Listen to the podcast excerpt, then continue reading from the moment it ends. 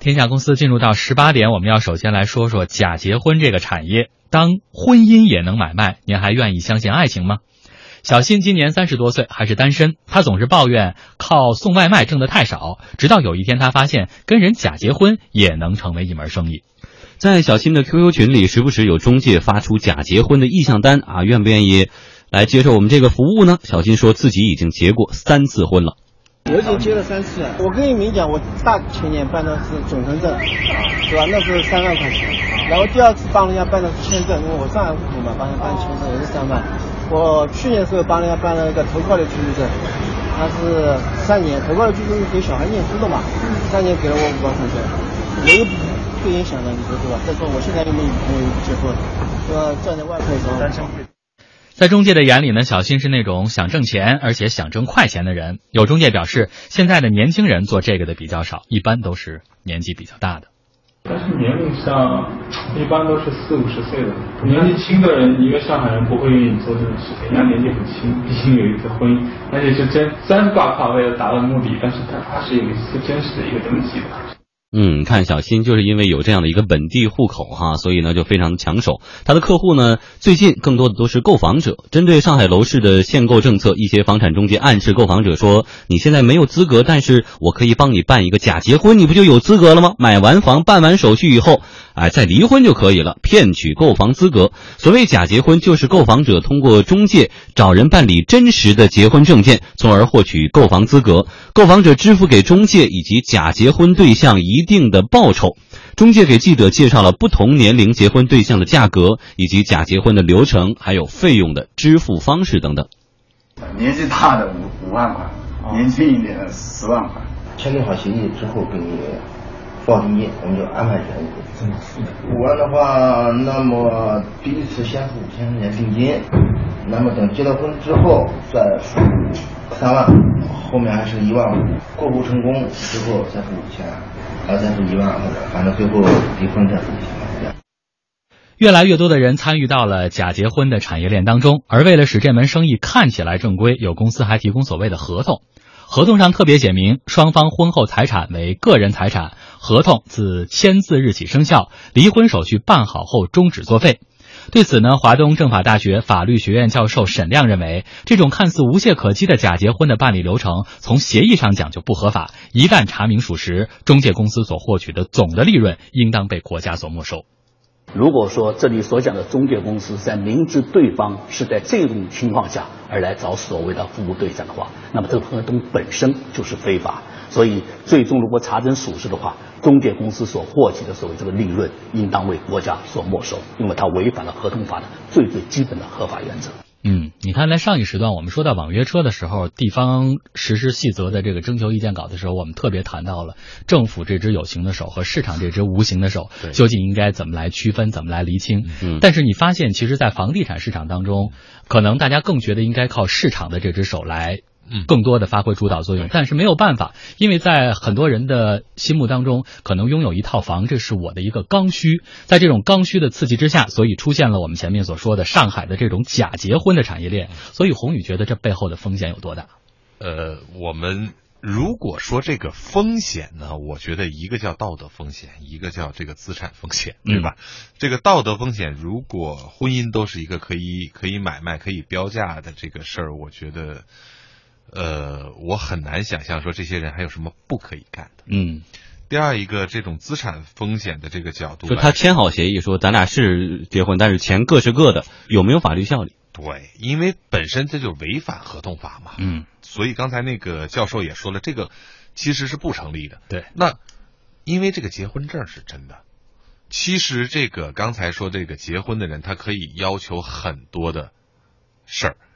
这个就像最开始北京那个宋庄，很多这个农民把这个宅基地卖给人以后，然后去打官司，基本上都要回来了。嗯，就是他当时很低的价格卖出去了，然后说，哎，这个是宅基地，不能非法的买卖，然后去打官司，最后买房子的人吃了亏了。那你说，这个假结婚的人，他为了买房，对吧？但他其实不是假结婚，他是真结婚了。他只不过是两个人没有感情而已。对，所以说我对这套房子我拥有一半的资产，这个人其实要承担这个这个责任啊。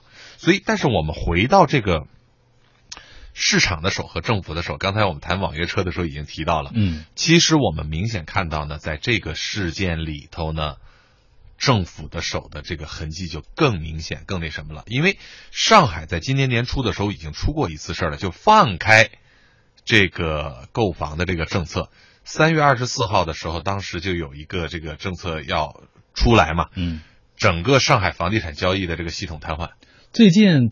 从昨天八月二十六号就瘫痪了第二次，这次是要收紧。嗯，所以呢，我觉得这个政策的这个手的这个变换呢，对整个上海市民的这种喜怒哀乐和影响是非常大的。我这里有一个真实的故事。嗯，我在上海的有一个合作伙伴，他要收购一支团队，这个团队当时整个有一百多人的一个技术团队，他要收其中。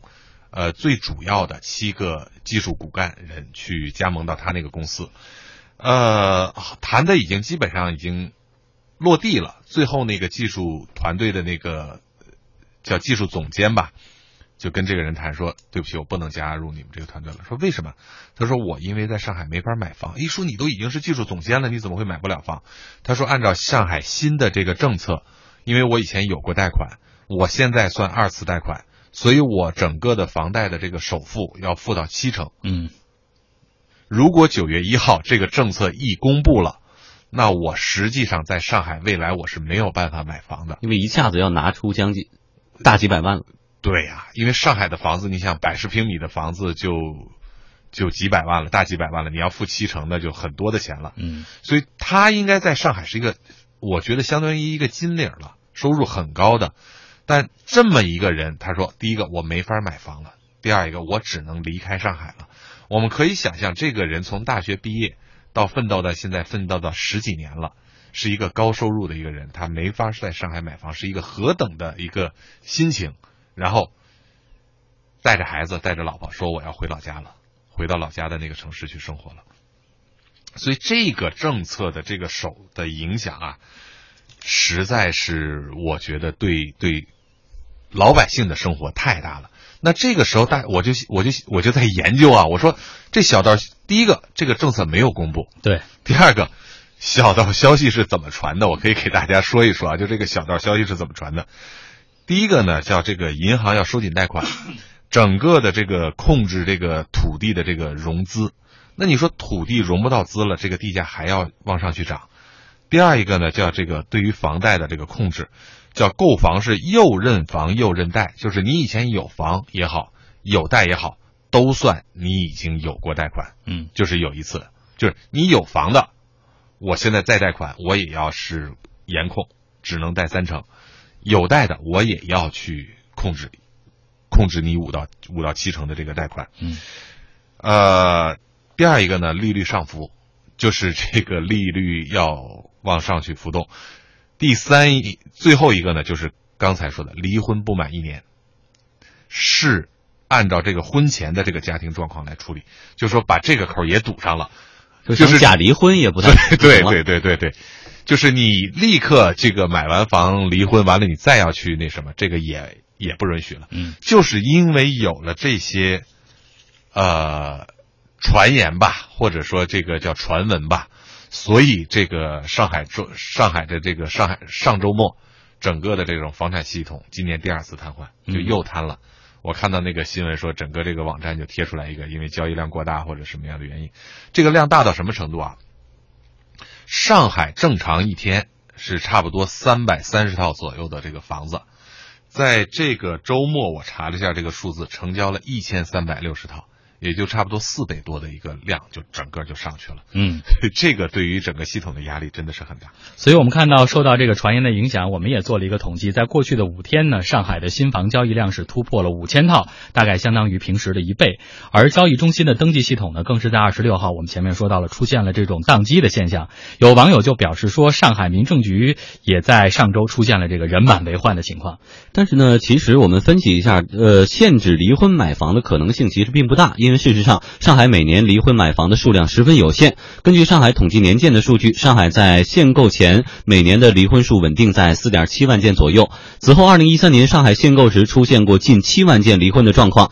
假设新增的两万件左右的离婚案例都是为了离婚买房，那么这两万套房子也就相当于上海一周的成交量。实际上，对于市场的影响十分有限。针对假离婚进行调控意义不大。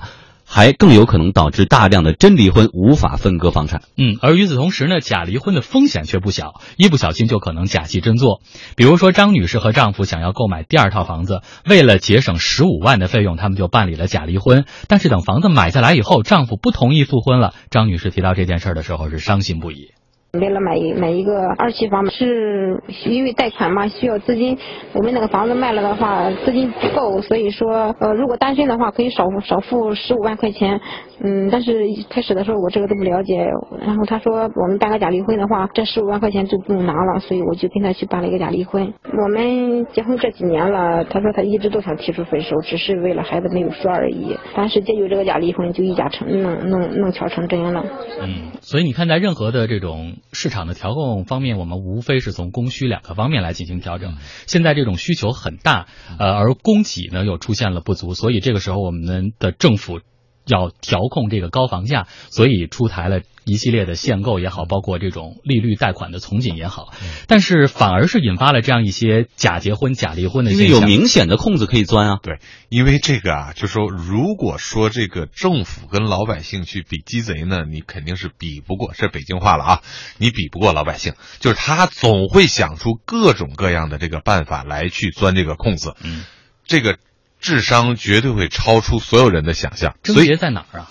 所以就说我们说这个政策呢是输还是赌？嗯，就说如果我们把这个闸给它关上了，这个水从这儿流不出来，它就一定要流到其他的地方去。